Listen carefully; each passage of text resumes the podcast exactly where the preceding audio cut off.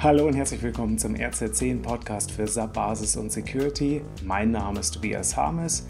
Wir haben Ende Mai 2021 und das ist für mich immer eine gute Gelegenheit, zurückzublicken auf den Monat. Und in diesem Monat ist mir aufgefallen, dass der Bremer Datenschutzbeauftragte den Stecker beim Faxgerät gezogen hat und ja, dass ich da Parallelen zu einigen SAP-Umgebungen sehe. Der Landesbeauftragte für Datenschutz in Bremen hat im Mai eine Mitteilung herausgegeben, dass die Übermittlung von personenbezogenen Daten über Faxgeräte nicht mehr datenschutzkonform ist. Wer diese antike Technologie jetzt vielleicht nicht mehr so auf dem Schirm hat, ähm, das ist auch nicht weiter schlimm. Wobei man kann darüber nachdenken, dass ja gerade erst im Januar der Bundestag entschieden hat, seine Faxmaschinerie, sein Faxsystem abzuschaffen. Also ist jetzt auch nicht ganz so fern. Und viele Unternehmen haben immer noch Faxgeräte und verwenden sie gerade auch für datenschutzrelevante Vorgänge, wie zum Beispiel Behördengänge, Anmeldungen, ähm, Anträge und so weiter.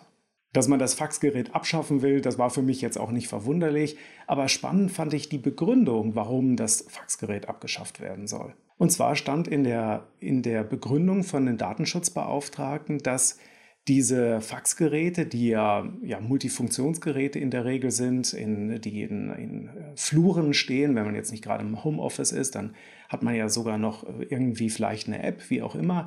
Aber diese Geräte sind ja schon lange nicht mehr an das klassische POTS, an das Plain Old Telephone System angeschlossen, sondern verwenden ganz normal wie jeder andere Rechner im Netzwerk auch IP-basierte Kommunikation.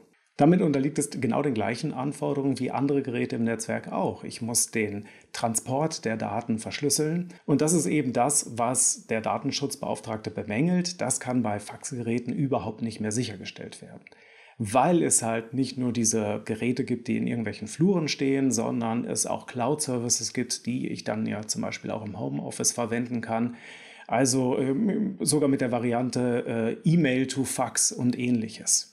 Und das ist sehr weit weg von diesem eigentlichen Anspruch, dass das ja irgendeine Form von vertraulicher und äh, ja auch nicht manipulierbarer Kommunikation sein soll. Also hier hat sich beim Fax grundlegend der technologische Unterbau geändert und das ist genau das, was der Datenschutzbeauftragte jetzt kassiert. Er vergleicht deshalb das Faxgerät oder die Faxnachricht auch ganz einfach mit einer unverschlüsselten E-Mail. Also das ist ja sozusagen das digitale Pendant zur Postkarte. Es ist einfach nicht vertraulich und deshalb ist es auch nicht geeignet für eine äh, datenschutzkonforme Kommunikation. Der schleichende Wandel findet auch in der SAP-Welt statt. Wo ich noch früher sagen konnte, ja, das ist mein Rechner, das ist mein Server, ähm, ich meine, heutzutage greifen die Anwender vielleicht immer noch ganz friedlich mit ihrer SAP-GUI äh, auf ihr SAP-System zu. Ähm, vielleicht auch, wenn man schon auf S4HANA ist, mit dem Browser. Nur wo das System steht, das wird ja überhaupt nicht transparent. Es sieht immer noch so gleich schön oder hässlich aus, äh, wie man es gewohnt ist. Aber der Unterbau ändert sich laufend. Viele Unternehmen haben schon lange keine eigenen SAP-Server mehr im eigenen Rechenzentrum. Vielleicht haben sie gar kein eigenes Rechenzentrum mehr. Sie sind zu einem Hoster gegangen. Vielleicht auch das nicht mehr. Sie sind sogar weitergegangen und haben ihr SAP-System jetzt bei einem Hyperscaler, also Amazon, Microsoft oder Google. Und es geht sogar noch weiter.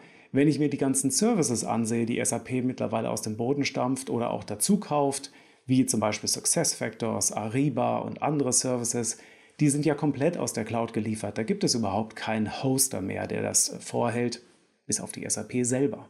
Jetzt bin ich wirklich niemand, der ungt, wenn es äh, um den Weg in die Cloud geht, sondern eher, ich sehe das als natürlichen Prozess. Das ist die Entwicklung, die wird auch nicht aufzuhalten sein.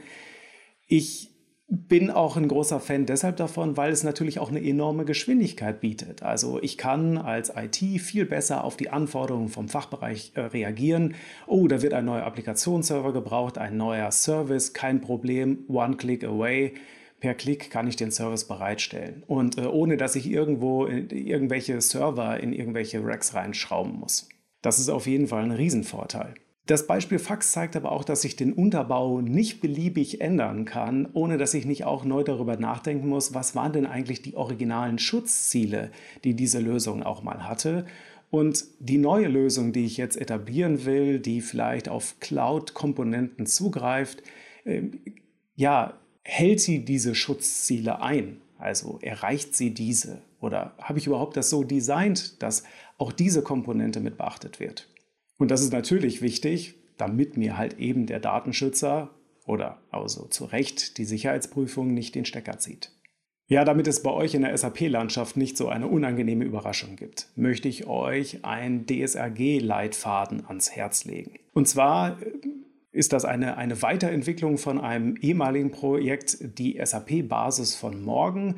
Und dieser Leitfaden heißt hybrider Betrieb. In diesem DSRG-Leitfaden ist dann für einen SAP-Basisadministrator zum Beispiel ein Betriebskonzept anhand eines fiktiven Unternehmens skizziert. Speziell für Umgebungen, die sowohl On-Premise-Komponenten als auch Cloud-Services einsetzen. Und dazu gehören Aspekte wie Datenschutz und Security, natürlich, aber auch Integration, Betrieb und Lifecycle-Management. Ne, also das Onboarden und Offboarden von neuen Services, Dienstleistungen und Applikationen. Und auch das Thema Teamführung. Also unter einem Kapitel People wird dann zum Beispiel ähm, beschrieben oder skizziert, wie dann die zukünftige Rolle eines SAP-Basis-Admins aussehen könnte oder aussehen müsste, damit alle Aspekte abgebildet werden. Und das ist eben ja nicht mehr dieses klassische Bild eines SAP-Admins, vielleicht mit diesem Range, äh, Rage Against the SAP-Machine. Also aus, aus Gesprächen mit euch, ja, mit, mit Kunden in Workshops, habe ich auch schon rausgehört, dass diese Reise für viele dahin geht. Und äh, ich glaube, dass von diesem Leitfaden sich jeder, egal welchen Dienstleister er da jetzt hat und ob er jetzt selber hostet oder sich hosten lässt, sich etwas äh, mitnehmen kann und auch entscheiden kann, wo es für ihn in Zukunft hingehen soll. Ja, in diesem Sinne, danke für Aufmerksamkeit. Einen erfolgreichen Juni wünsche ich. Macht es gut. Bis demnächst.